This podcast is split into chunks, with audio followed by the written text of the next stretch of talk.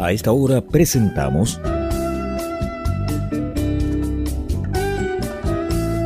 Pienso, luego extinto. Programa sobre el vino, las viñas, los viñateros y el mundo que se vive entre vendimias.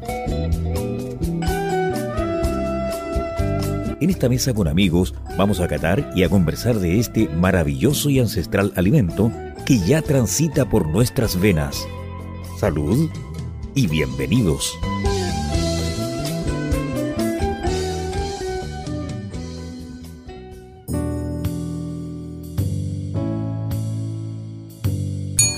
¿Cómo están? Un gusto saludarle, mi estimado oyentes y telenófilos. Un gusto, un placer, un agrado.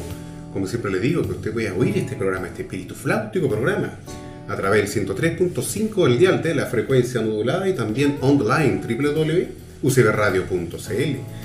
Sábado 20 de enero, el, tiempo avanza, damos nuestro tercer episodio, el del anterior, allá en Matanza, qué manera de pasarlo, allá en, en la playa, en todo el mundo, llegaría a nadar y llegar no sé dónde diablo.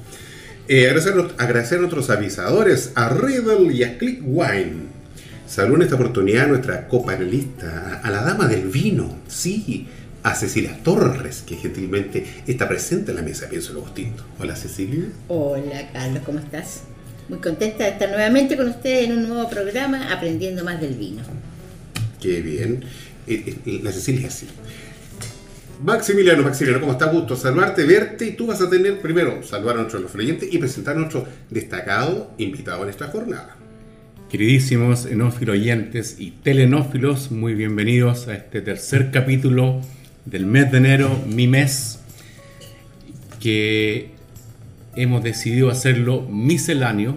Nos hemos sa salido del mes de los vinos de altura, el mes de, de los vinos costeros, el mes de los vinos íconos el mes con las damas del vino y este ha tenido diferentes temáticas cada sábado, lo cual para mí como editor ha sido un descanso. Pero hoy día lo que he mencionado en varios programas, que yo aquí no estoy como experto, estoy como un aprendiz y como un oyente.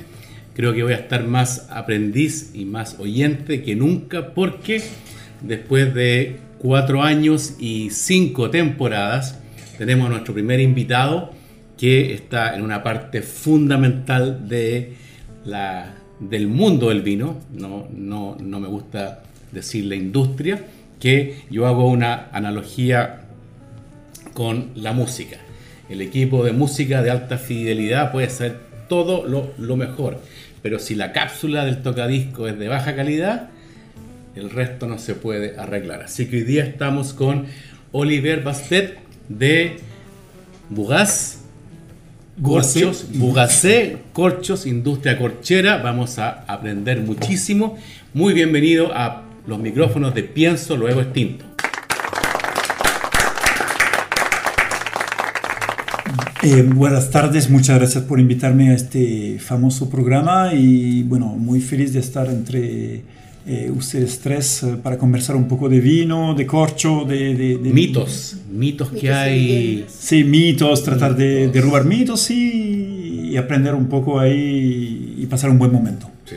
Bueno, como ya lo escuchó de, de la voz de primero Maximiliano indicando quién es el invitado de esta jornada de sábado, y, y ha entendido también el tono de voz de, de, que usted puede haber percibido, esa, esa vibración y frecuencia, como decía Sandro, el hombre sí es, es, de, es, de, tierras lejanas, tierras extrañas que hace un tiempo, de un tiempo a esta parte, llegó a Chile, movido por, la, por algo que siempre el hombre anda buscando, nuevos caminos, desafíos.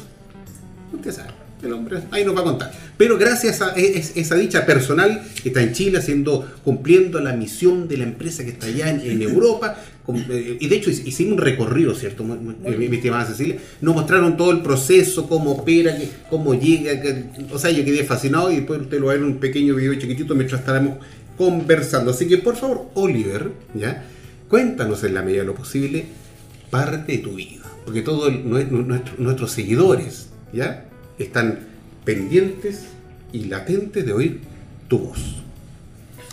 Eh, mira, soy soy francés y llegué a Chile por primera vez en el 98. Eh, le voy a contar una pequeña anécdota que yo estaba en Arabia Saudita en este momento. En Arabia Saudita. Sí, y me encontré con un francés que trabajaba para Sodexo. Y este francés había pasado como 5 o 6 años en Chile y me hablaba de Chile y me hablaba de Chile y me llenaba los, los oídos de Chile. Y yo siempre, y ahí, y ahí me, me, me nació una, una, unas ganas de ir a Chile, historia verdadera. Ya, sí, sí. Después volví a Arabia Saudita, busqué trabajo y entré en la SGS, que es un grupo suizo de control de calidad. Y el primer, estaban en 140 países del mundo, y el primer país donde me mandan fue Chile. Estaba escrito. Estaba escrito, Exactamente. decretado. Entonces llegó aquí, eh, trabajaba entonces para SGS, control de calidad, eh, y ahí me encontré con mi señora actual. Eh, de- desde esa época, eh, nos, bueno, lle- llegué a Sudáfrica, Costa de Marfil, y mi señora buena chilena quería volver a Chile, volver a Chile, volver a Chile, y, en- y al final decidimos volver a Chile. Y llegamos aquí en el 2002. Y de ahí tuvimos, eh, bueno, ya, ya llegamos con dos hijos, tuvimos un tercero aquí. Y yo pedí la nacionalidad chilena hace como, o sea, me la dieron hace como 3, 4 años atrás. Así que soy quizás no tan chilo como los porotos, pero chileno. Bien, wow, mira, ya, lo saben. Una, una, una linda historia de amor con final, final, final feliz y más encima, el extranjero termina siendo compatriota. Bien. ¿Quién le hace una consulta a don Oliver? Ah, primero que nada, aparte después de esta historia familiar, cómo llegaste a Chile, de, de los lazos y los vínculos que se empiezan a formar, eh, por, obviamente somos todos eh, hombres de piel, mujeres de piel, y la cercanía nos brinda esa, esa gracia que podamos eh, cambiar a veces el barrio propio por un barrio nuevo. ¿Qué cosa te han gustado en este nuevo caminar tuyo por estas tierras sureñas? O sea, si el chileno te cae bien, te cae mal, como lo encontrás, somos picados a la araña, somos revoltosos, somos respetuosos, como serios, no llegan a la hora, no sé, los británicos del sur nos dicen, será cierto, ¿no? Mira, ahí mi, mi percepción ha evolucionado, porque como buen francés, los franceses somos pesados de naturaleza. Cuando llegué a Chile, yo lo pasé muy bien. Los chilenos eran muy, muy agradables conmigo. Te, te estoy hablando del 98. Eh, llegué justo para la Copa del Mundo, la primera que ganó Francia. Y, lo- y a mí me acogieron muy bien, muy bien, muy bien. Pero después, cuando me volví chileno, me di cuenta que los otros sudamericanos eran mucho más simpáticos que los chilenos. Pero como parto de Francia, mi estándar es Francia, para mí el, chile, el, el chileno es muy simpático. Bueno, excelente. Oye, hablemos un poquito del, del- bueno, eh, mira, yo no soy muy bueno para el francés, no sé si tú Cecilia, pero el nombre, por favor, ¿cómo se pronuncia de forma correcta el nombre de la empresa? Así, Burgas. haga un, un curso. Bourracé. Oye, la empresa Bourracé tiene su, su casa matriz, su, su, mm, también su capital propia en...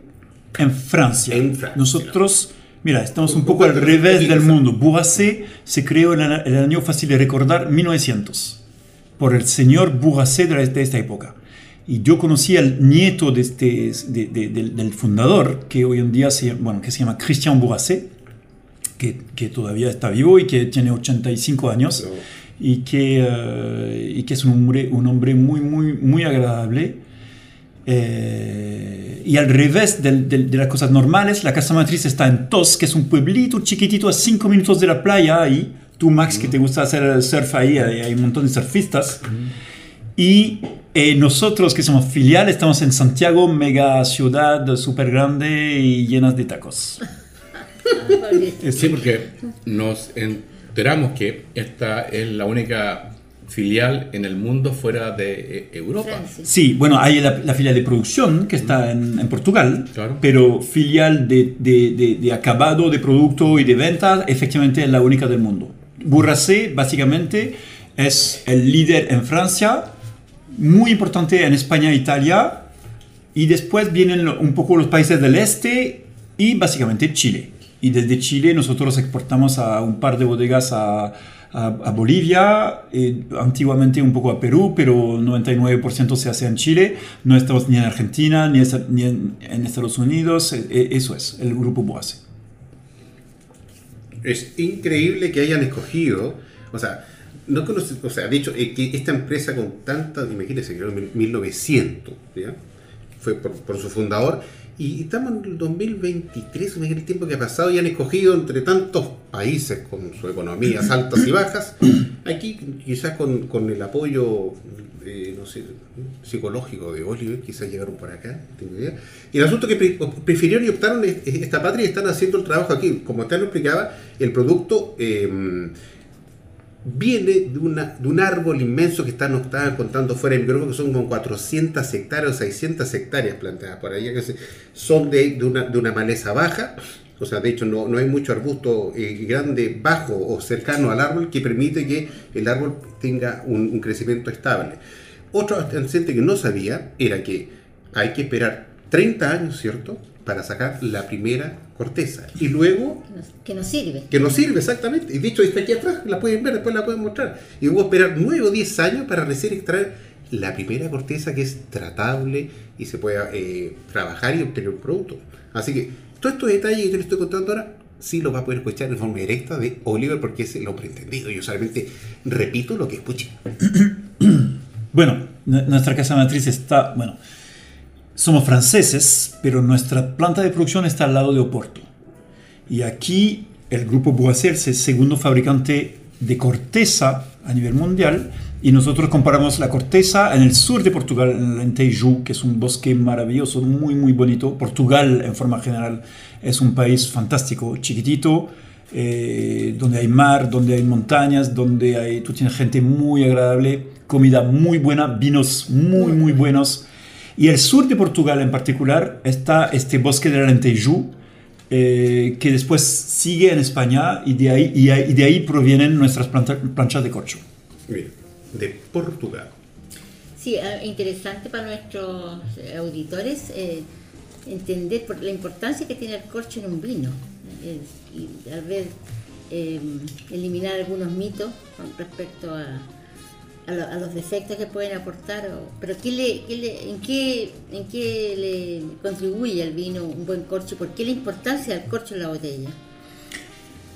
Porque, porque el corcho está en directo contacto con el, con el vino. Entonces es un, es un factor eh, crucial, muy importante en la calidad del vino, en la guarda del vino. Entonces, porque el corcho, un mal corcho puede entregar gustos al vino. Eh, gustos de los cuales hablaremos después, quizás el TCA en particular, pero otros gustos también, porque el corcho puede tener mucha influencia en la oxigenación del vino, porque el corcho al final es un, es un factor clave en la calidad puede cambiar? Porque también. sí, también se puede cambiar, aunque, aunque eso es, es más poco común, pero em, eh, influye mucho en la calidad del vino. Uno puede tener el mejor vino del mundo, del mundo si le pone un corcho con defecto, va a, terminar teniendo, un, vino con defecto. Por ahí es, tan importante este, este, este, este, tapón. Y dependiendo de la calidad del vino, también está relacionado con la calidad del corcho que se, que se debe utilizar. Sí. un vino para todos los días, que no va a tener guarda, un tipo de corcho, si un vino para largo aliento, otro tipo de corcho. Exactamente, te voy a contar una anécdota que me pasó hace como un par de meses atrás. Estaba en Francia, en Bordeaux probamos un vino, eh, un Bordeaux, es decir, tú, conoces los vinos de Bordeaux, mucha extracción, eh, eh, un, un, nivel de taninos muy, muy alto, y el vino tenía siete años en botella, pero tenía siete años en, en botella con un tapón técnico, es decir, con una obturación muy cerrada, en una evolución muy, muy, muy lenta, y el vino, para mí en este caso, no era, este tapón no era adecuado para este vino.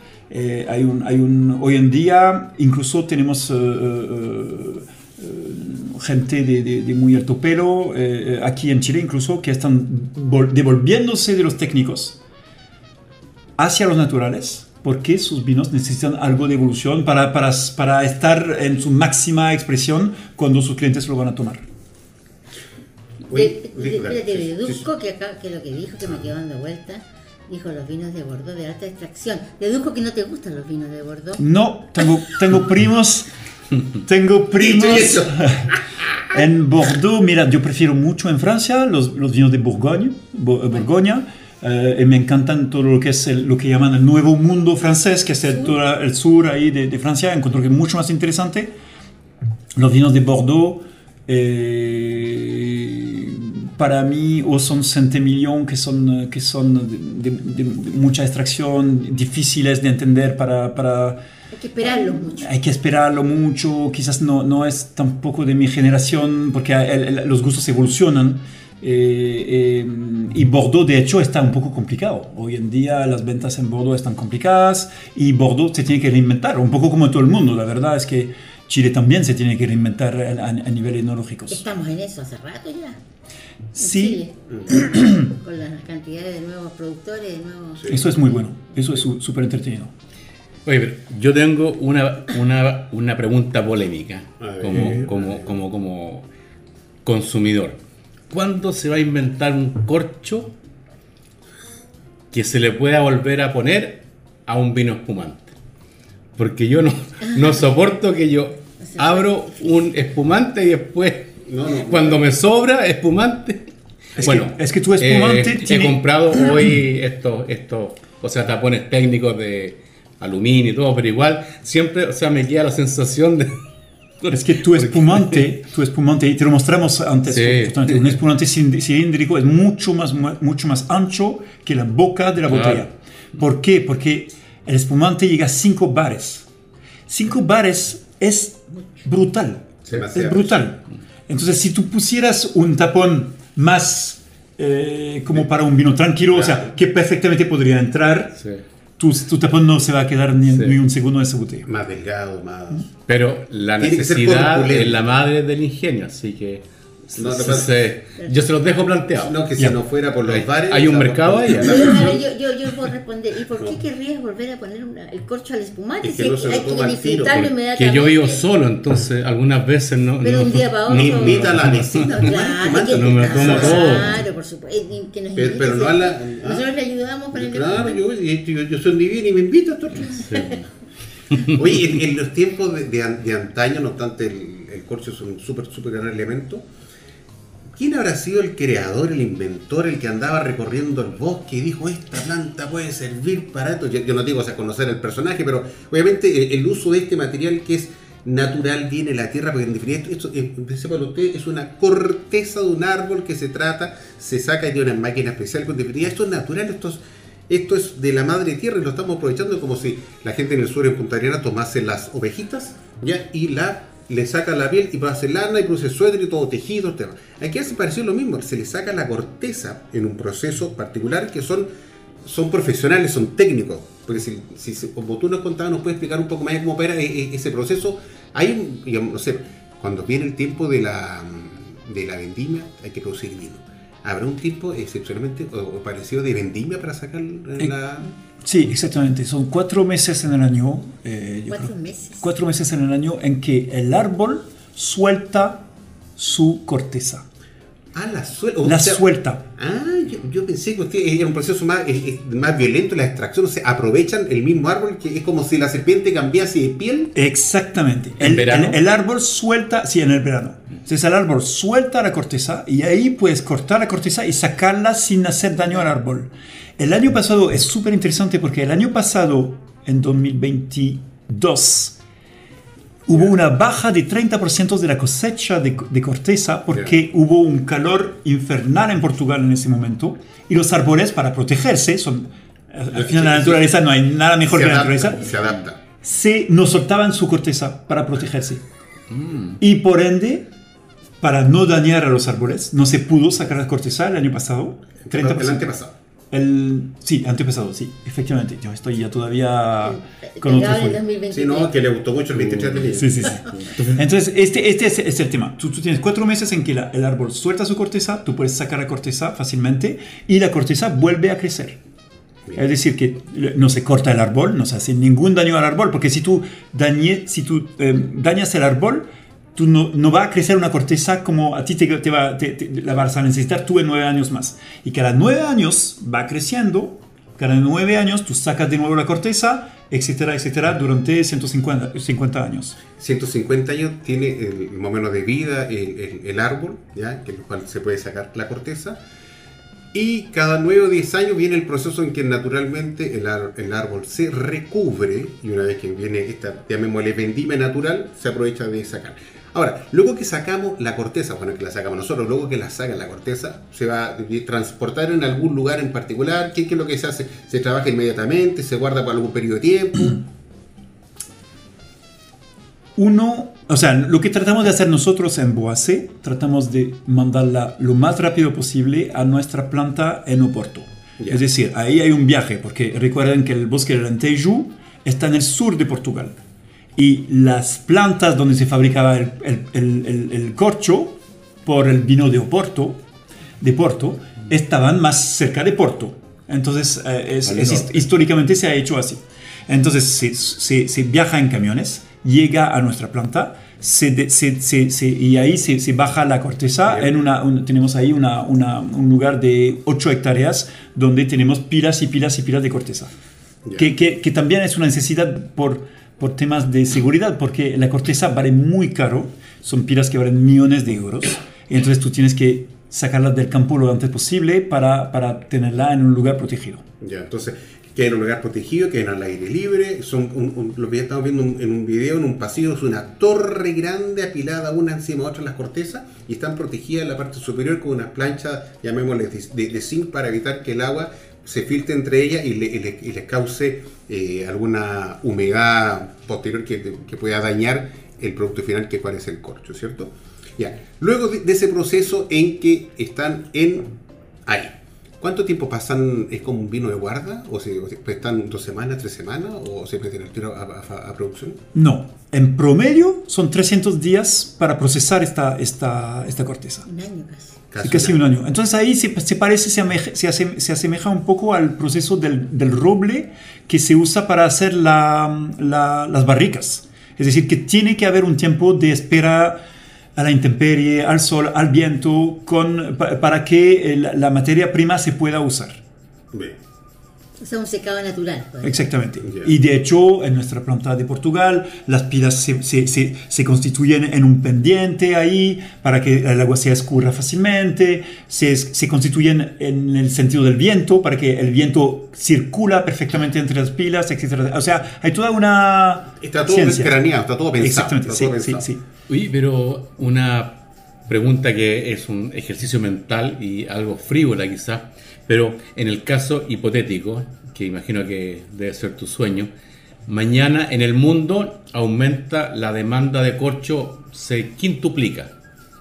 ¿No alcanzaría a proveer esa demanda? No, No. hay, no, hay, no, hay, no hay forma, es limitada. es limitada y de, y de hecho, eh, menos mal que hay eh, otras soluciones de taponado como taparrosca, como el plástico, porque, porque viendo la demanda que hay hoy en día en el mundo, el corcho no alcanzaría a cubrir toda la demanda. Ya, Esto.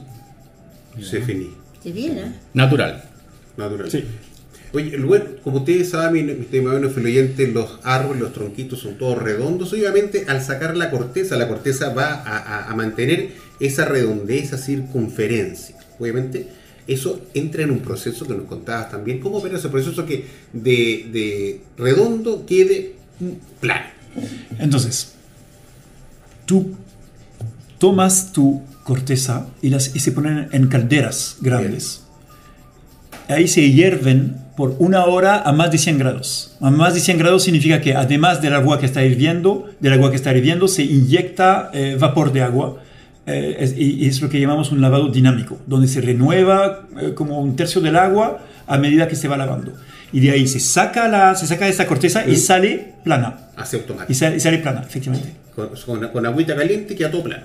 Ya lo sabes. Es una de las condiciones del corcho, que es, eh, que es eh, flexible. Y de hecho, por ejemplo, Sí, de puede- hecho es, Sí. es, una, es la, la condición inicial por la cual empezaron a usar este material Sí. para tapar las botellas de vino.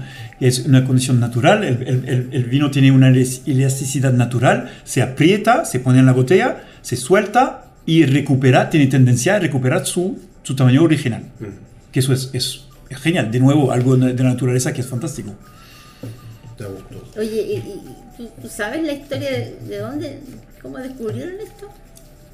No sé, ¿Habrá pero tú sido- sabes que... ¿Habrá sido para el espumante particular? Porque hay muchas historias aparentemente que ¿Hay por muchos ahí- mitos al respecto? No sé, por eso que a lo mejor Oliver nos puede Espumante, no de sé. dónde viene. La verdad, no sé. Lo, que, lo único que te puedo decir es que el- eh, se encuentra alcornoque en todo, el, el- todo el, el- el alrededor del Mediterráneo.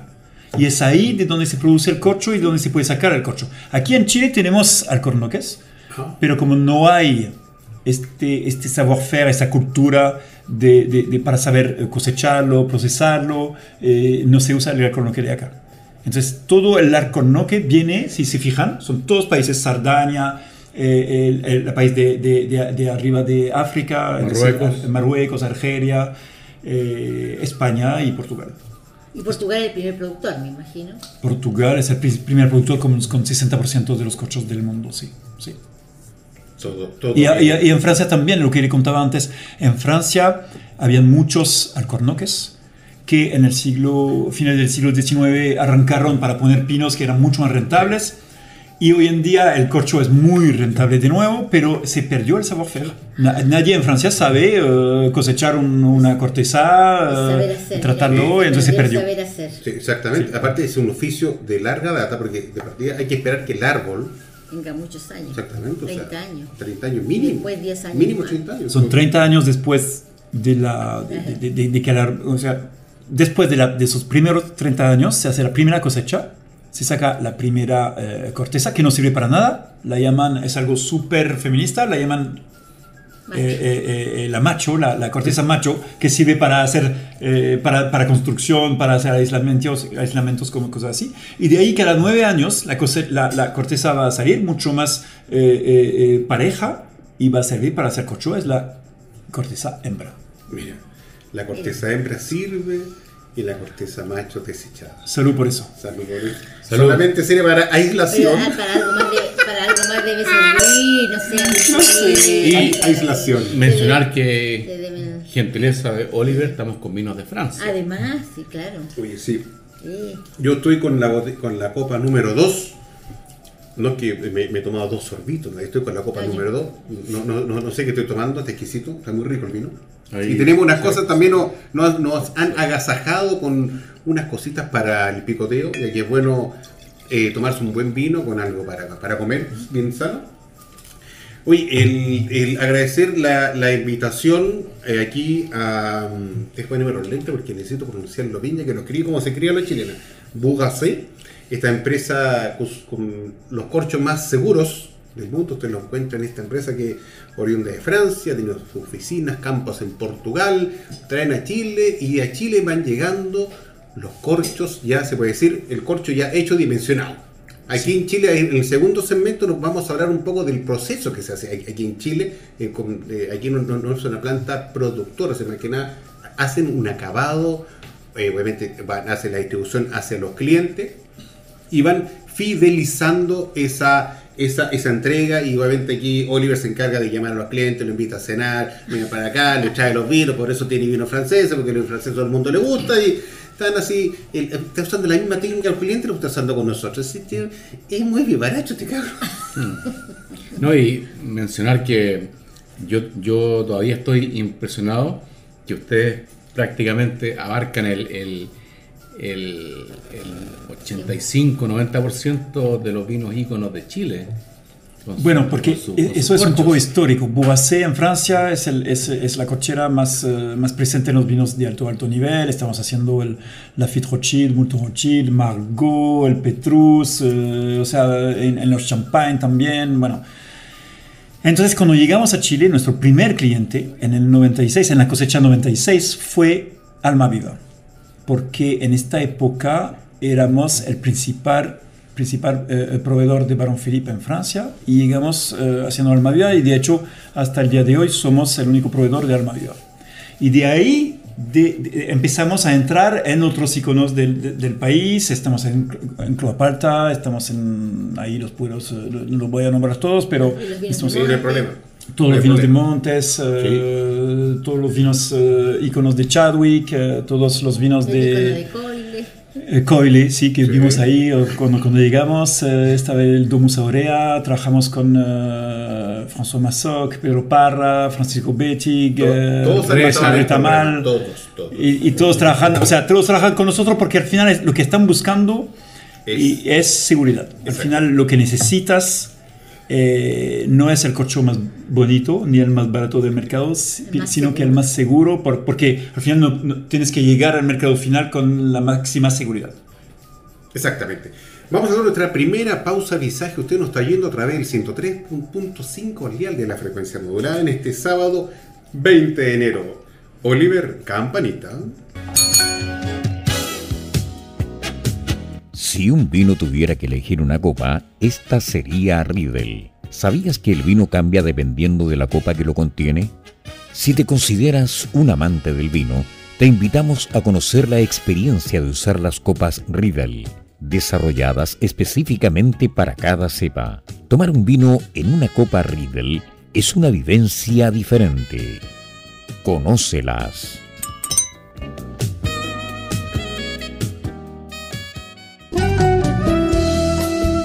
Continuamos escuchando Pienso Luego Extinto en UCB Radio junto a Cecilia Torres, Maximiliano Mills y la conducción de Carlos Herrera.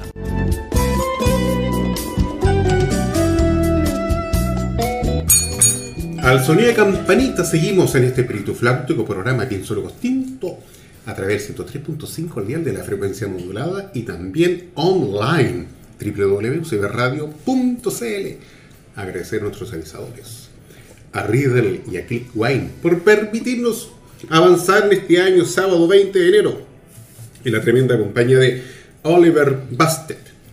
Bastet, de nombre francés, Oliver Bastet, ¿no sé? Aquí en la empresa de ellos que Bugacé, eh, una empresa de raíz francesa, pero con oficina, centro de producción en Portugal, donde ven todo lo que tiene que ver con, el- con este producto natural que termina siendo súper útil para todos nosotros, que compramos nuestra botellita de vino y descorchamos, descorchamos y descorchamos. Maximiliano, la gente está ávida de saber y entender qué saldrá de tu cabeza en esta tarde con Vino Sofía aplicada.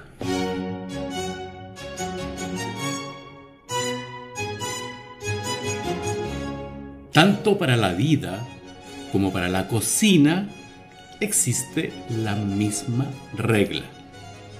Ante la duda, agrega vino.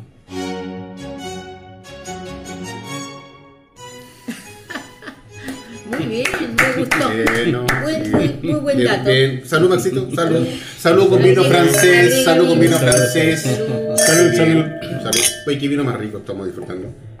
Oye, Chichi, tú, eh, antes de entrar a, a que Oliver nos cuente un poquito parte del proceso que se hace aquí en Chile, en esta filial, usted que más entendida en vinos que yo, estos vinos que estamos degustando, yo noto una diferencia entre uno y otro ¿no? en cuanto a, a tono. El, el de la copa izquierda lo noto un poco más, más, más granete, el otro está más vivo, uno más joven que otro, ¿no? Sí, estamos, estamos probando dos cosas bien ¿Cierto? distintas desde el punto de vista de la zona, porque una zona, el primero es de la- del sur de Francia y es una cosecha 2019, y el segundo es de San Emiliano, o sea, la zona de Burdeos, que está bastante más al norte, y es una cosecha 2016.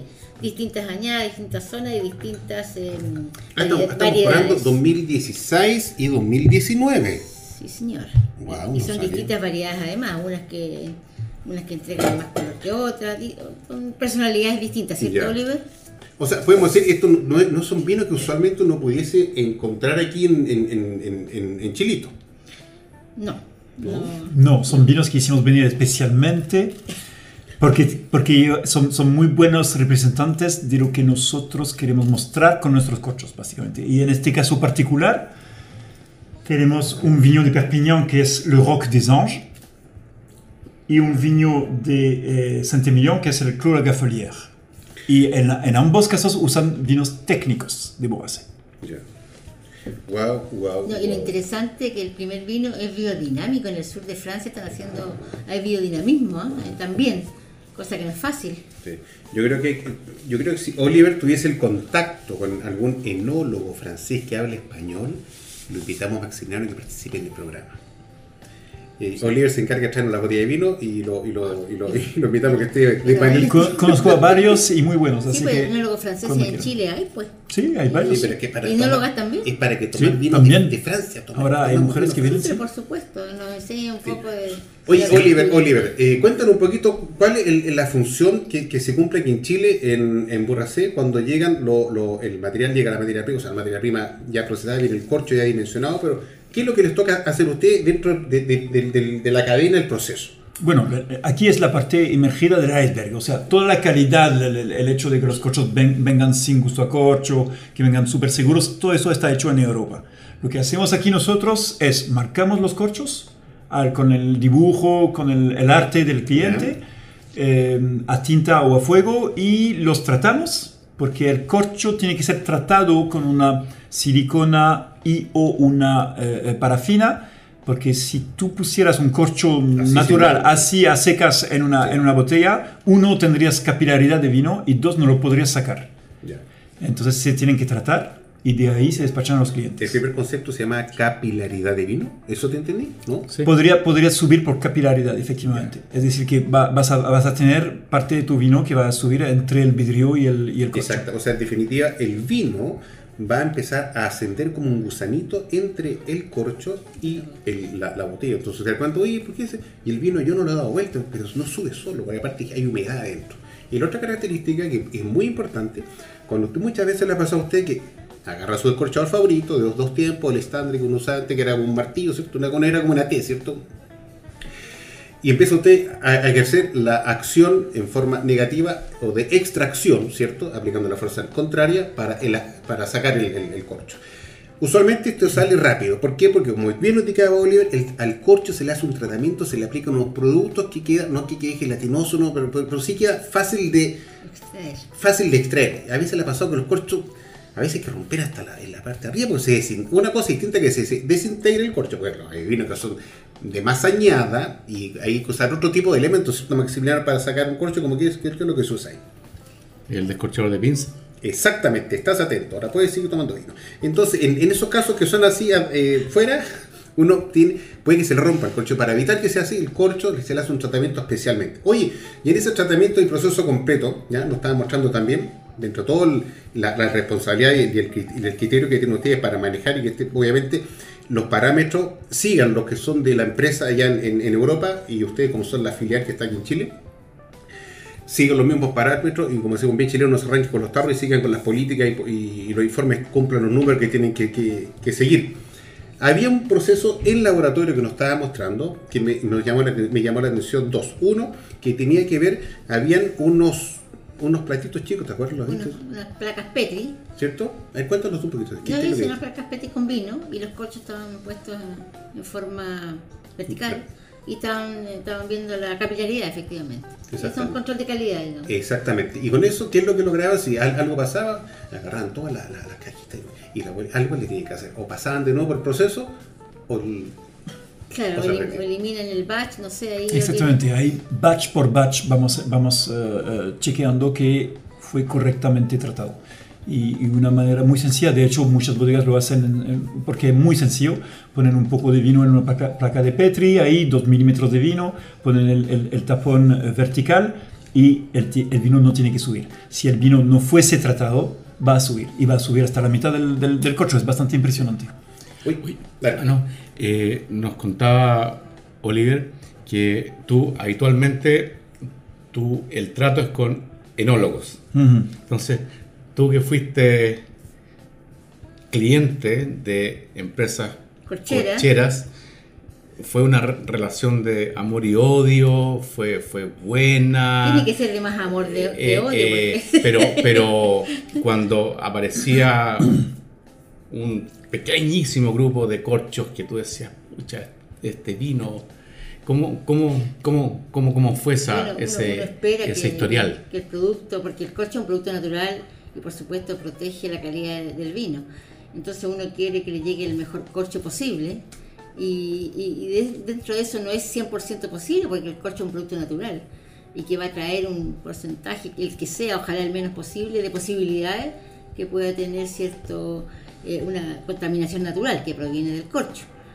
eh, en ese sentido es, es, es así, hay un, es así el riesgo, pero dentro de todo es un producto tremendamente noble que, que engrandece cierto lo que hace el viticultor y lo que hace el enólogo en función del vino.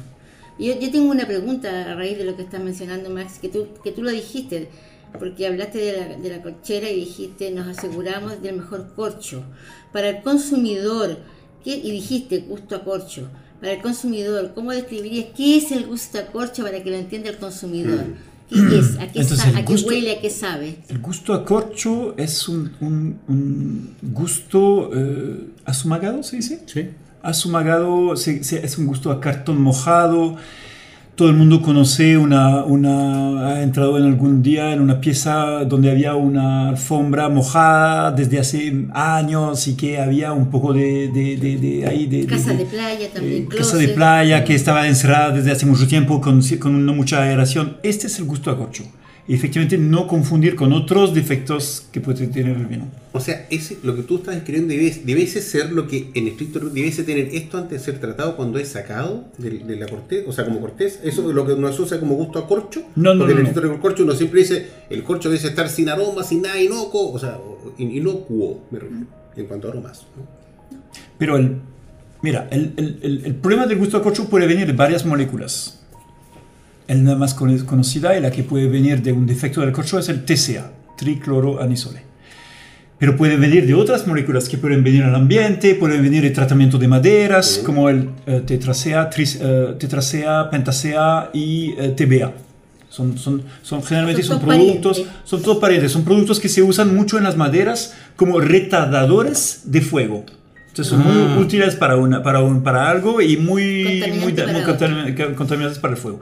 Pero al final los cuatro, esas cuatro moléculas tienen este, esta misma sensación, sensación de un vino eh, con un, un- un defecto... Sin eh, aroma, primero que nada, ¿cierto, Oliver? No. Corta el aroma. Corta el aroma, corta el aroma natural, efectivamente floral, eh, que puede tener la fruta del, del vino y, eh, y tiene este, este, este aroma a- a desagradable, a sumagado, básicamente. Trago mojado. Muy distinto, lo hablamos antes, de- del Brett, de los Brettanomyces que tienen un gusto más a, Más a caballo, más a también. eh, e- e- écurie, ¿cómo on dit Bueno. Eh, no, la, la, la, la- donde ponen los caballos, donde hay algo muy animal, que es, que es algo animal. Establo. Y que de hecho el, el Brett en pequeña cantidad se ve como un factor de complejidad del vino, que, que no es necesariamente un defecto. Eso, eso lo trajeron los franceses, lo de la complejidad. Porque porque la vimos. Mira, hasta en Chile, hasta en Chile hay eh, vinos con Brett. Ah, Sí, el, Brett- los el Brett- son famosos también. el Brett viene de las barricas, no viene del, del corcho. Y puede venir de la, el Brett puede venir del, del ambiente, Sí, porque es un hongo. Mm. O sea, es, un- es un- una levadura en el fondo. Al igual que, la, que, la, que las abejas van avanzando y van po- eh, polinizando y, la- y el mundo se, se, se, cobija por la propia labor que hace la naturaleza. La propia labor, por ejemplo, tú nos contabas hace poquito que hace el árbol porque el árbol se va adaptando al, al, al, medio. Ya nos contaba en el primer segmento que en una época de, de- de calor se produjo un, un retardamiento y no hubo eh, extracción de, de cosecha. O sea, llegamos a lo mismo. La naturaleza, no obstante, es altamente sabia. El hombre a veces pretende superarla, ¿ya? Y lo logran mucho. pues, la, la inteligencia humana, obviamente. O sea, no, no, se, pueden comparar, disculpen lo, lo que le indique, pero en definitiva el hombre siempre anda siguiendo los pasos de la naturaleza y tratando de entender los ciclos, y por eso vienen carreras universitarias, procesos para, en, materia científica, entre ensa- ensayo y error, disminuir el riesgo en cuanto al- a, ejercer la labor en una producción o en un área de negocios. Ahora, en esta área de negocios en particular, que corresponde a usted, lo- lo que es el manejo corcho, ¿Cómo va el, tema de la, mm, de, la, de la di- distribución? Porque en definitiva ustedes son corchos, son de alta calidad. Los corchos de ustedes son preferidos por, llamémosle, em, eh, vi- viñas chilenas de alta gama, media gama. ¿Para dónde van a apuntar ustedes? ¿Dó- ¿Dónde les gustaría estar y seguir estando? La, la pretensión nuestra siempre ha sido tener los corchos más seguros en cada gama. Es decir, tenemos una gama que va desde el microaglomerado barato hasta eh, un, un tapón natural flor eh, que va a ir en los mejores vinos iconos. La pretensión del grupo Boacé es en cada gama tener los corchos más seguros que pueden encontrarse en el mercado. Ese, ese, ese es lo que... ¿Te das cuenta buscando. con qué vehemencia indica los dichos? Así es, en, los mejores corchos son aquí en el mercado, independientemente de dónde van, pero el corcho, el vino, o sea, el corcho sirve para conservar el vino en la, la- la mejor manera. Y tú mencionaste algo, porque el corcho importante se usa de manera completa, pero hay una parte de la corteza que queda aquí y que es como zona muerta, zona inútil, pero eso aparentemente es inútil porque eso se, se mete en una maquinita, se muele, se pica y resulta un corcho que la gente no entiende. Uy, este corcho, ¿por qué es distinto? No es una sola pieza, ese se llama aglome. Exactamente, sí, no, no, tú, mira, tú, tú sacas la corteza, tú troquelas para sacar tu tapón natural y de ahí te queda todo lo que está alrededor del tapón natural. Como les explicaba, yo cuando era chiquitito, en el campo, yo vivía en el campo y mataban al chancho una vez al año. Y en el chancho se usa todo, no se pierde nada, absolutamente nada. Y pasa lo mismo con el corcho. Tú usas la parte leñosa, que no puedes usar como corcho, la usas para quemarla y hacer eh, el vapor con el cual vamos a extraer los gustos a lo largo de la producción. Y toda la parte de corcho eh, que estaba eh, que, sobra ahí se, eh, aglomera y se, hace eh, bueno ahí tú eliges el, el microaglomerado el aglomerado que vas a usar para hacer tus tapones técnicos y los tapones técnicos tienen esta ventaja que tú puedes extraer como son partículas mucho más chicas tú puedes extraer mucho más gustos. Y hoy en día nosotros eh, podemos proponer tapones técnicos que garantizan cero gusto a corcho botella a botella e incluso granulado a granulado. Mira. sin perder, y es ahí donde está la, la inteligencia del grupo Boacé, que el grupo, sin perder la naturalidad del corcho, la elasticidad natural del corcho, es decir, sin, sin tener que agregarle después microesferas de plástico para tener una ela- elasticidad, eh, para recuperar una elasticidad que perdiste en, en el proceso anterior. Interesante. Oliver, ¿y cómo le ha afectado a la industria el corcho, el, el taparrosca? ¿Y, En- y va, en, va en ida, va en bajada, está stand-by? ¿Cómo está hoy día la...? Yo- mira, público, ¿cómo fue muy, muy, muy fuerte inicialmente cuando yo empecé a- a- a- en este rubro en, en 2012. Era, era puro corcho y plástico, había hartos plásticos. El plástico casi desapareció. La tapa rosca hoy en día en Chile representa como 60% del mercado. ¿Cuánto? 60 más o menos hoy en día. Eh, pero se quedó ahí. O sea, eh, está, está ahí y la tapa rosca está muy ligada a vinos de alto consumo, de, de- de consumo rápido. Y, y básicamente hoy en día la crisis, y, y hay, hay estudios que, que- que demuestran que el consumo de vino está bajando y en particular el consumo de vino barato, tinto barato. ¿Y Chile en qué está especializado? En tinto vino- barato. Entonces Chile está sufriendo y Chile va, tiene que reinventarse, tiene que- Chi- Chile tiene que, que- que- que- que- que- que hacer otras cosas, un poco más de blanco, espumantes, tintos de alto nivel, porque esos segmentos van a seguir subiendo, pero el tinto barato donde está Chile desde hace años y años y años es un segmento que va a seguir bajando en el futuro. ¿Y eso porque hay mucha competencia en el mundo? de- Eso de porque vino? Chile es muy, está muy enfocado a precio. Chile Bueno, tiene un vino sí. fantástico, pero Chile no se cree el cuento y no sabe valorar bien su vino. Entonces tiene muy buenos vinos, pero son, son demasiado baratos. Aquí en Chile tú baja, eh, sube el dólar y baja el precio del vino inmediatamente. Que es un commodity aquí en Chile. Sí, exactamente. Sí, es una- una relación un poco adversa a veces, pero no, nos lleva a estar siempre latentes. O sea, dicho, por ejemplo, nosotros oyentes estamos haciendo este programa y colaboramos semana a semana que salga de la, de la mejor manera. Y es un desafío proceder de, de- así porque, a ver, este programa tiene sentido porque están los viñateros, los enólogos, todo el mundo, el, el- mundo del vino. Este, el, el mundo no se nos va a acabar la próxima semana, pero sí, y como tú indicas, que existan otros medios de difusión, de comunicación. ¿Para qué? Para que la gente en definitiva entienda y pueda comprar, consumir y, y- que no se pierda ese gusto por el vino el día domingo en la mesa. O sea, cambie usted esa cerveza por un vino.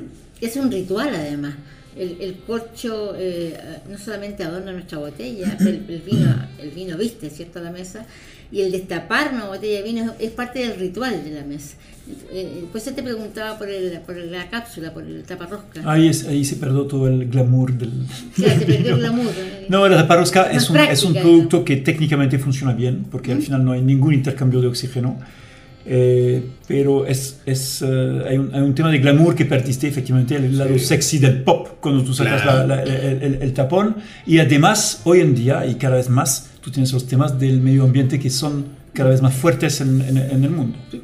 ¿Qué va a hacer con la rosca? ¿La abre a sí. la basura o se va con la botella al reciclado? el corcho natural, que esta cosa se desvanece, y, y que, y que, se degrada naturalmente. Y que el consumidor entienda que el, que el, árbol no sufre, se está regenerando, no se corta, a diferencia de fabricar una barrica. Sí, entonces el tapón al final, un tapón de corcho, tiene una, en, en el grupo Boissé se midió que la, la, huella carbono por tapón es menos 409 gramos, es decir, esto equipara la, la producción de una botella. Mientras que si tú pones algo que es distinto de corcho, sea plástico o taparrosca, eh, tú tienes una huella de carbono que es inmediatamente positiva. Ya desde ese punto de vista, ya ahí yo quiero comprar vino que tenga corcho, ya pensando en la ecología en el ambiente. Ha llegado el momento, el momento que todo, todos nuestros enófilos oyentes esperan. Saber tu gusto musical. No me mires con esos ojos que ya se estaba asustando. ¿Quién me va a preguntar esto? ¿Quién me va a preguntar? ¿Cuál sería tu gusto musical para esta sábado, para esta noche de sábado 20 de enero. ¿Qué grupo te gustaría oír? Mira, es un. Yo pensé en una. En una canción que, que tocaban en la radio cuando llegué en Chile en el 98 y que me gustó mucho, que es eh, eh, una canción de Tiro de Gracia, que es Viaje sin rumbo y que me gustaba mucho y incluso en esa época compré el álbum y tenía un clavo en la, en la, en la carátula del álbum y, era, y, y, todavía al día de hoy la escucho, está en mi playlist y la escucho con mucho gusto. Ah, sí, uy, Max, este, porque no suena, no suena tipo de música como este, este rap. rap, exactamente. Era buena, buena, buena, buena música en los 90 se usa aquí en Chile, buena música. Y como usted lo sabe, Alexiño Portugal ubica a tiro de gracia con Viajes sin rumbo. Usted nos está yendo a través del 103.5 al de la frecuencia modulada. Cecilia Campanita. Mi vida vivir sin miedo a morir. Ja. Mi vida fácil no es nada ágil. Yo vivo de delincuencia, droga mi esencia, mi vena recibe la aguja decide por mi vida no veo salida. Vuelvo al lugar, me vuelvo a drogar que toca de forma indecente y llego más allá y vivo con mi mina acá sexo todos los días cuando me clavo. Paso a otro lugar sin mirar hasta dónde puedo llegar. Yo viajo en un viaje sin rumbo y voy a chocar hasta dónde puedo llegar. Yo viajo en un viaje sin rumbo y voy a chocar. Oh.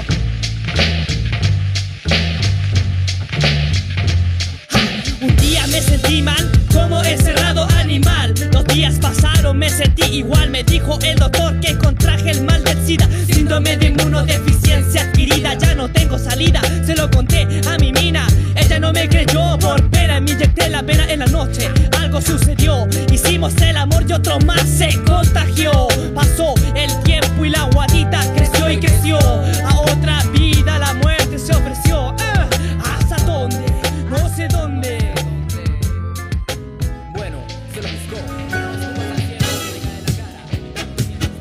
Si un vino tuviera que elegir una copa, esta sería Riedel. ¿Sabías que el vino cambia dependiendo de la copa que lo contiene?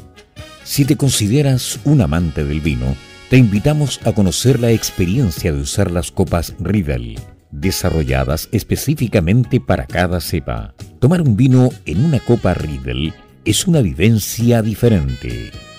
Conócelas.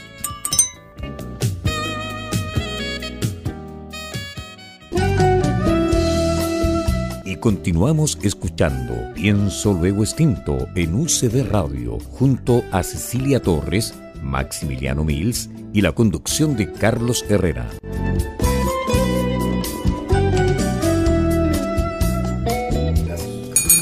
Bueno, luego esta tremenda canción, bueno, hace tiempo que no escuchaba, tiro de gracia, por con con viajes sin rumbo y bueno, rap entretenido. No, no, no, no mi, mi, mi, género musical es más preferido, pero reconozco que me, me, acerqué a los años de universidad cuando salía a parrandear por ahí. No, no, no contaré con quién, pero uh, salía a romper. Usted nos está yendo a través de 103.5 al dial de la frecuencia modulada y también online. www.ucbradio.cl Yo miro hacia ese rincón y me inspiro. Estoy viendo vinos de alta gama. Oye, esa botella tan grande, por Dios. ¿Quién? ¿Quién se toma tanto vino aquí, por Dios, Bolívar? ¿Quién es que toma tanto vino? Mira, aquí tú tienes eh, básicamente son, son botellones de 3 litros y 6 litros, ¿ok? Entonces tú tienes un Altum de eh, Terra Mater, los otros son todos de Montes. si Y son todos con corchos de Bourgacé. Son todos con los corchos de boas. Mira, qué Sí. impresionante. Antes de pasar a eventos, les avisamos a nuestros queridos xenófilos oyentes que sortearemos dos entradas dobles para asistir a Expo Vino y Gastronomía el próximo viernes 26. Aquellas dos primeras personas que nos escriban a nuestro Instagram ahora mismo, mientras usted está escuchando el programa, se la van a hallar, así que no se pierdan esta oportunidad única a través de Pienso Luego Tinto en asistencia de Expo Vino y Gastronomía. Viernes 26, los dos primeros que escriban por interno se llevan entradas dobles. ¿Qué tenemos en materia de Feria de Vino, Maximiliano? Ya que a poquito ha, ha pasado la época que es primavera, comienzos del verano, y hay dos fechas que yo espero durante el año. Una es en diciembre para descorchados y otra en enero. Faltan cinco días, próximo viernes 26 y sábado 27 en el Paseo Yugoslavo de Valparaíso. Está la que es para mí la otra feria o evento del vino que yo espero todo el año, Expo Vino y Gastronomía de nuestro, de nuestro estimado Braulio Elicer, Paseo Yugoslavo de 19 a- horas hasta la medianoche y después sigue fiesta con banda en música en vivo frente a la gran bahía del puerto de Valparaíso. Un imperdible. Sí, sí, eh, se pasa muy bien en, en la Expo Vino ahí en el Paseo. Allá estaremos, ¿cierto? Y mucho más cuando la hacen en la, en la BTP. ¡Oh! se llena, es éxito. Es el evento. Sí, pero eso es invierno. Eso te- es el, el el evento de invierno que es masivo. Sí. Va mucha gente que el Paseo Yugoslavo, mucha más gente. BTP, perdón. El terminal de- de- de, cruceros sí. portuarios Ah. de Valparaíso, pero ese es en julio, en invierno. Es- No, pero este ese tenía bueno, se llena. este- este- ya, este ya. es verano. No, no hablemos tanta fiesta porque uno se acuerda y quiere salir a barrandear. ¿Había alguna consulta que tú querías manifestar, mi estimado Maximiliano, a Oliver, en cuanto a, a distinguir corchos, cuál sería eh, a- a- aplicable para una u otra eh, Claro, es que- necesidad? Es que hoy día en que estamos evangelizando sobre el vino y de estos, estos accesorios que son claves, eh, ya el plástico o el corcho artificial, que también es conocido, va de baja. Pero hoy día nuestros enófilos oyentes todavía quizás están pre- preguntándose esta rivalidad surgida entre la tapa rosca y el corcho natural, por ejemplo, para un vino de guarda. Eh, es común que un vino de guarda para 5, 8 o 10 años tenga tapa rosca. No, yo no conozco ningún ejemplo en este sentido. Eh, generalmente un corcho, un vino de guarda lleva un corcho y ojalá un buen corcho. Porque, porque en corcho tú tienes un poco de todo también. Claro. Entonces, eh, si te venden un corcho, eh, una botella y que tú encuentras un- un- un- un- un- una cosa aglomerada gruesa ahí, eh, no, no- no- no- no- no va a ser un buen corcho, no te va a llevar tu vino a una guarda larga. Eh, tú tienes que, hoy en día, tú tienes que buscar un, que el corcho natural que vas a usar no se rompa, que tenga bien definido dónde está el vino, que no haya subido, que no haya capilaridad justamente, que no, que no, que no haya dado ningún gusto a tu vino, que ojalá incluso lo haya acompañado con el tiempo, que tu vino si necesitaba un poco de oxígeno para evolucionar, que esté evolucionado realmente. La otra vez, eh, hace, la semana pasada, no, la- la- estaba en, en, en, eh, Alma Viva y probamos unos, unos, eh, unos distintas añadas y el 2009 era fantástico, era evolucionado, pero perfecto en su peak. De, en su peak. Ya. 2015 que tuvo el, el 100, pos- eh, 100 100 puntos ahí con, Sí. con Suckling, que era- era un poco más cerrado, y el 2021 aún más cerrado. Eh, Entonces uno tiene que buscar un, un tapón, un corcho que acompañe a tu vino en el tiempo. Eso es, lo- eso es importante. Y hoy en día tenemos para vinos un poco más baratos, eh, eh, eh, tapones técnicos que garantizan ser gusto a corcho botella a botella, lo expliqué, eh, y que van igual a una guarda bastante larga de 7, 8, 10 años. Ya, fantástico. Bueno. Oye, la gente no obstante piensa, obviamente se compra, invierte el dinero en, en- en su botella de vino, más cara, menos cara, pero a veces deja de lado un poco porque obviamente, obviamente no es tema para el cliente, porque es tema para la viña, dónde pone la confianza y qué, qué corcho compra. Yo desconozco, pero ¿Son caros los corchos? A veces son más económicos. Eh, ¿cuán- eh, si uno quisiera ver el precio por unidad, ¿cuánto valdría entonces? O sea, no que quiera comprarte un corcho, no. Yo me lo yo regalo, de cortesía te aviso el tiro. Pero ¿cuánto vale un corcho en- aproximadamente en el mercado? ¿Cómo, cómo- cómo- cómo se tasa? ¿Por tonelada? ¿Por mil unidades? ¿Por 500? Se, se tasa por mil unidades. Ya. ¿Ok? En, en- en euros generalmente, porque como todos vienen de Portugal, se cotiza en euros y se transforma después a pesos al momento de la facturación. Pero para darte una idea, un corcho para botella normal de 750 eh, puede costar entre un micro, micro aglomerado barato 60 pesos el, tapón hasta un flor mejorado de Bourasé que puede costar con 900 pesos el tapón, casi, casi 1000 pesos el tapón. Wow. Eso es lo que aporta Hasta el una el costo casi. seco. en- Mm, ese es el costo Es, es muy caro, eh, eso no, no- parece algo totalmente eh, sea- liviano, pero es un buen tapón, es caro. Imagínate, Max, entre el impuesto, Mm. ya que el, el 19% más el otro impuesto del ILA, lo que sale el corcho, o sea, si tú eventualmente pensáis en un, en un vino de alta gama de 30 lucas, que sale el precio de mercado, descuentan el 19%, descuentan el ILA y descuentan el corcho. De ahí tiene un margen de más o menos de lo que eventualmente, no el costo, pero eh, pues el costo va más abajo, porque eso ya, esto ya está con un 30% de utilidad. Saca el 30% de utilidad, o, sea, digo, a veces los precios son tan altos que cuando uno empieza a minimizar, a descontar, descontar, descontar, claro, que, que- sale barato, pero hay tanto que se le suma, tanto que se le sube la carretilla y dice, "Ay, ¿cómo subió tanto esta cuestión? Sí, no todo es ganancia. Exactamente, dice, pero afortunadamente hay buenos vinos para de, de, degustar.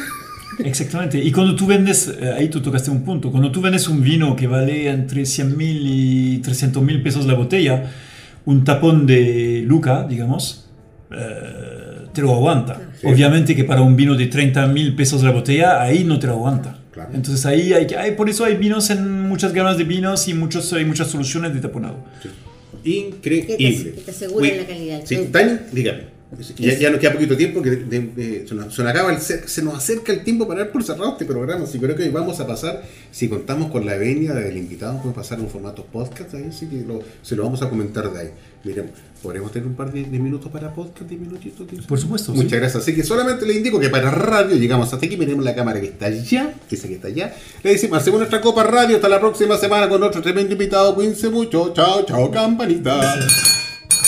Hoy, afortunadamente, el formato podcast nos ayuda, nos libera, porque podemos conversar libremente. Hasta uno puede hacer cosas que no hace para radio. ¿Por qué? Porque la Archie nos mantiene un poquito apretadito a veces. Oye, eh, quedemos unos 10 minutos, 15 minutos conversando. Hay muchas cosas por resolver, interrogar un poco más a, Oliver.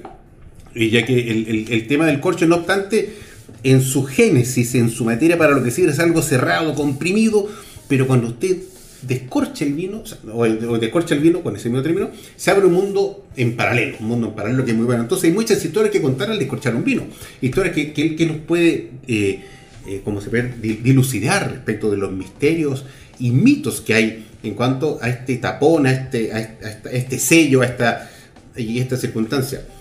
¿Te parece, no, Maximiliano, que, que- Sí, yo, yo, yo, yo quedé impresionado con, con, con la gira, eh, todos los, los procesos de control de calidad. Realmente es algo que uno hubiera imaginado, pero no a, a- a tal nivel de, de precisión. Y el último fue muy bueno. Sí, el, el de olfatear o, Sí. O Ah, sí, sí, sí, sí, sí. El- Nues- es- Nuestra es- mesa de es- sniffing ahí. Sniffing en inglés. Tanto de gustar. Eh, que eh, ese esa tema- mesa es, oriunda de Brasil, parece, ¿no? Eh, La, la trajeron de Brasil, ¿o ¿no? Portugal, Portugal. Todo, todo. Ah, Recuerda- ah, recuerda ah, que- ahí está el tema. Recuerda Está- que está en Portugal es, el, Sí, es la Portugal. madre del, del codero. Que, que asocié con Brasil. Sí. Sí, a ser, ¿por qué? Tu, tu, tu, No, no, no, tu, o sea- la fiesta, la fiesta. Claro, no, o sea, su- sus, sus procesos de control de, de- de- de calidad son asombrosos y obviamente que ahora mucho más tranquilo voy a estar comprando los vinos que, que ya sé que usan. Mira, tu- todo eso evolucionó muchísimo. Cuando yo entré en el grupo en el 2002, eh, nosotros, el grupo Bourasé, ya era el, el líder en lucha contra el TCA, es decir, contra el gusto a corcho, y nosotros en esta época garantizábamos que nuestros tapones iban a tener menos de 6 nanogramos por litro de, de TCA extraíble. Y hoy en día esto es altísimo. Hoy en día nosotros podemos garanti- garantizar, después de 21 años, podemos garantizar que el 99,8% de los lotes que entregamos tienen un nivel de TCA extraíble inferior a 0,5 nanogramos por litro. Es decir, se dividió por 10 por el, por el 99,8% de los lotes que tenemos. Es decir, es brutal lo- lo- lo- toda la inversión que significó, todo el trabajo que significó. Y, y no solamente allá en Portugal, pero aquí en Chile. Cuando llegué aquí en Chile en el 2002, nosotros no, no- no teníamos ninguna certificación de nada. Era un trabajo totalmente mucho más fácil. Eh, y después, bueno, ha subido el ticket de entrada cada vez más y, y- y las, las viñas nos empezaron a, empezaron a, a exigir y, y empezamos con la certificación HACCP, después nos, nos pidieron más, pusimos un detector de metales, certificación ISO 9000, hoy en día tenemos la certificación um, IFS PAC Secure, que son eh, eh, certificaciones de muy, muy alto nivel que- que- que- que demandan, que piden mucho, mucho trabajo.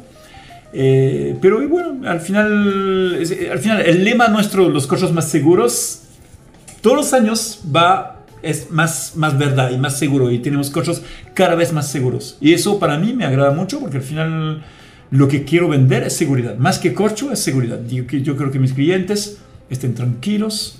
¿Sabe qué? Yo compro a Bourasé porque, eh, porque confío en Bourasé. Y la, la otra vez... eh, estaba, ahí- ahí- estaba hablando con, un- con Pedro Parra, Ujú. que, es, que es fanático de, que era fanático de otra marca técnica y que hoy en día está eh, dando vuelta atrás eh, con tapones naturales de Boacé, con tapones técnicos de Boacé, porque al final escuchó hablar bien de nosotros y eso demuestra que, que después de 21 años en este rubro y sí quizás un, un trabajo que no era tan, tan malo. Oye, pero estas exigencias, Oliver, eh, que tú estás contando que cada vez han sido más grandes en Chile, no solamente para Chile, sino me imagino que en Europa te exigen lo mismo, porque estas exigencias vienen de afuera, de Alemania, de Inglaterra, y fue Inglaterra la que, la que exigió en una época el, la tapa rosca, porque el 5% de sus pérdidas por problemas de corcho eh, era un 5%, era mucha plata. Claro. Y ellos pusieron el tema del- de la tapa rosca.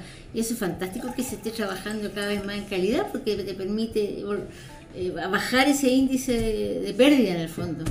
Sí, es así, yo Así, así es, al final el 5%. cliente son efectivamente los eh, supermercados ingleses en particular que presionaron mucho, que después eh, quizás se, se equivocaron un poco, un poco de- pensando que el, el corcho no tenía remedio, pero sí forzaron los cocheros a cambiar mucho eh, y a empezar a investigar y, y ver cómo podríamos eh, tener corchos más seguros. Y descubrimos que no solamente el problema de corcho venía del corcho, sino que también podía venir de otros, de otros contaminantes que eran de otros lados. Exactamente, sí, sí, sí. Sí, sí, sí. eh, todo eso fue un camino eh, largo eh, y, y- y también parte de nuestro trabajo es educar, a- o sea, educar, eh, sí, enseñar a nuestros clientes eh, las fuentes de contaminación posibles, eh, el hecho de que lo que pueden esperar de un corcho, lo que no pueden esperar de un corcho. eh, eh, qué es la calidad de un corcho. Cuando ya empecé en ese rubro, la calidad de un corcho natural era el número de lanticeras que habían eh, sobre, el, sobre el corcho. Me ha costado mucho, pero al final, después de más de dos décadas, eh, hoy en día se entiende en la mayoría de las viñas que la calidad de un corcho es mucho más que solamente tiene más o menos hoyos. Oye, Oliver, tú comentaste en el transcurso de la, de la, de la transmisión radial que el fundador había dado iniciado en el 1900. Ujú. Entonces, si en 1900 eventualmente empezaron a vender eh, o, a, o a- o a procesar, a poner corchos en botella, 1920, 1905, no sé qué año, ¿dónde con la consulta? Dentro, obviamente, las viñas siempre guardan un stock de vino que produce el año para reserva, un poquito. Eventualmente, como usted, la empresa de origen ponía corcho a botella, ¿tendrán guardada alguna, la primera, la segunda, la tercera, la primera producción en- allá en, en, en- en Oporto? ¿Tendrán algo guardado en eso? Normalmente sí, si tú vas a Oporto hoy en día, Pero, pero usted como, o sea, como, como Borracé, ¿cachai? No, como Borracé, como Borracé, nosotros no, no, guardamos el corcho como la, una No, viña no. puede guardar su botella. O sea, como, como ver, Como o sea, historia, como o sea, historia. historia, se me refiero, si empezaron a Historia. vender, no sé, se me Se empezaron a vender. Seguramente, efectivamente, puede- puedes encontrar corchos Bourracé en, eh, los, en, en- en cosas de 20 y 30 años, de Margot, de... de, de- Pero de- no de- ustedes, de- no no no, nosotros no. no. Se le fue ese día en el lugar. ¿No? A ver, una historia, ¿eh? Claro, el primer corcho que probé. Claro, o sea, o sea, si eso, eran eso, lo vendían a ti, viñatero, ya. Los, los ponen los corchos, ya, y se paso de vuelta, no sé, un trueque, pasan unas, unas cajas de vino, esto la voy a guardar y usted también, y voy juntando, no sé. No, no. No, no, no, no. Yo tengo una linda cava chiquitita, pero con, con cosas de alto nivel, pero no, el- no, la, no la tengo para, para ver mis corchos, la tengo para disfrutar de los vinos que tengo ahí. Está bien, hombre, está bien. Está bien, bueno. Era una- un tema. A veces, a ver, ese bonito, a ver, a ver cómo se comportaba ese corcho en el, en el, tran- en el transcurso de, de los años 30, 40, los 50. Eso lo ves en la botella nomás. Claro, exactamente, pero igual el corcho eh, eh, eh, es, es- es la pareja, el vino, o sea, si el corcho se porta mal, el vino lo Sí, va a se contaminar. porta mal, claro, también. Claro. Efectivamente. Y para eso la tecnología. Ya estábamos viendo en un video que, que casualmente usted pudo verlo en el trayecto de, de la conversación de esta jornada, en que ha- había mucho apoyo de tecnología eh, actual, tecnología que se apoya en, en, en, en- luces, en rayos X, en Máquinas que. Máquinas que son, funcionan rapidísimo, o sea, al- el, el ojo humano se le pueden arrancar muchas cosas, pero hay sensores, de cosas que funcionan con luz, que ayudan para que la industria salga más rápido. O sea, imagínense cómo lo hacían en antaño, solamente cuando pasaban los corchos por una cinta transportadora y tenía que estar la persona con buena vista, que no esté cansado y es una responsabilidad muy grande. Ahora, esa responsabilidad se traspasó a la... esta- ¿Cómo ves tú que la industria más adelante, en, en caso para el modelo de negocio usted, esté apoyada por lo que es la, llamémosle, inteligencia artificial? Bueno, en- tú, tú nombraste los eh, rayos X, ahí nosotros usamos la, la inteligencia artificial porque al final, final, final, después de producir los cochos, antes de ponerlos en sacos para mandármelo aquí, todos los, los cochos naturales pasan por una máquina de rayos X que tiene Boase. Esta, esta máquina de rayos X, en esto hay un programa de inteligencia artificial y hay una base de datos de, de, fotos de defectos. Entonces la, la máquina empieza a reconocer los, los eh, problemas que puede tener el corcho y a descartar los corchos que están con problema. Entonces, esto es una, una de las últimas tecnologías que se agregó a, la- a la- a la- a lo que hace hoy en Boase. Y con un feedback permanente, es decir, que tú tienes el, la gente de control de calidad que toma esos corchos con defectos, que los trata y los embotella en Boase y después ve en el tiempo cómo funciona, cómo, cómo funciona, si realmente el defecto que eliminamos era un defecto peligroso o si al contrario era un defecto que no era tan peligroso. Entonces hay una retroalimentación permanente de esta, entre comillas, inteligencia, eh, in- inteligencia artificial. Pero lo más interesante no es ahí. La última tecnología es el uso de CO2 supercrítico. ¿Cuánto? El CO2 supercrítico. CO2 super crítico. La fase supercrítica de se- hay agua supercrítica, CO2 supercrítico, es una fase en la cual el CO2 no es ni líquido ni gaseoso. Es decir, se, mon- se monta a temperatura y se pone una presión suficiente para que no esté, esté en- entre esos dos estados. Esto se usa para un montón de cosas. Se usa para descafeinar el café, se usa para eh, recuperar eh, eh, desechos eh, plásticos que no se podían eh, recuperar normalmente. Ahí te, te permite separar las diferentes eh, capas, etcétera, etcétera. Y en corcho se usa para eliminar todos los gustos. TCA, del cual hablamos, Sí. pero todos los gustos que puedes tener. Y nuestro tapón cristal goza de esta tecnología. Y con eso nosotros tenemos tapones que son hoy en día los más seguros que hay en el mercado. Un tapón que está libre de cualquier gusto que pueda, eh, que pueda desviar el gusto de tu vino. Wow, wow. Qué wow. bien, ¿eh? que avance, que Impresionante. avance, por Dios. Bien, muy bien por la industria del vino. Oye, Da gusto así preferir eh, lo- los vinos que se eh, que usan este material, este corcho de borragé. O sea, si, si- si- uno tuviese el listado mágico de todos los vinos que se venden en el mundo, me los compraría todo, porque estaría- estaría confiado y tranquilo que el vino va a estar bien y no va a tener la sorpresa, oh, este vino salió malo, cámbiame la botella, no. Tranquilo. Bueno, Gracias re- a re- recordemos que hace, hace, hace poco tiempo nuestro locutor oficial, saludos a Luis Loyola Elliot, eh, recibió una, una caja de, de, de prestigiados vinos de- del sur, abrió una botella y dijo, están todos malos. Yo le dije, no, compadre, a ver, abramos esta. Y el resto estaban impecables. Era una sola. A veces puede ser Sí. una botella, un corcho, así que... Que hace la mala fama. Claro. Hace la mala fama y, y se toman decisiones importantes. Qué pena, porque Sí, uno yo no- pierde la, la inversión. Por así Afortunadamente yo le dije, no, para, Pepe, a ver, otra, abramos. Y estaba impecable. Ah, me salvé, dijo. Sí, sí. Mis estimados, eh, los invito a tener una grata conversación, una jornada muy entretenida, muy de mucho conocimiento, de, de cosas que yo no sabía que, se- que, que se aplicaban en la industria por este último concepto que nos acaba de explicar Oliver y otros tantos que conocimos en, en el, eh, durante la transmisión radial.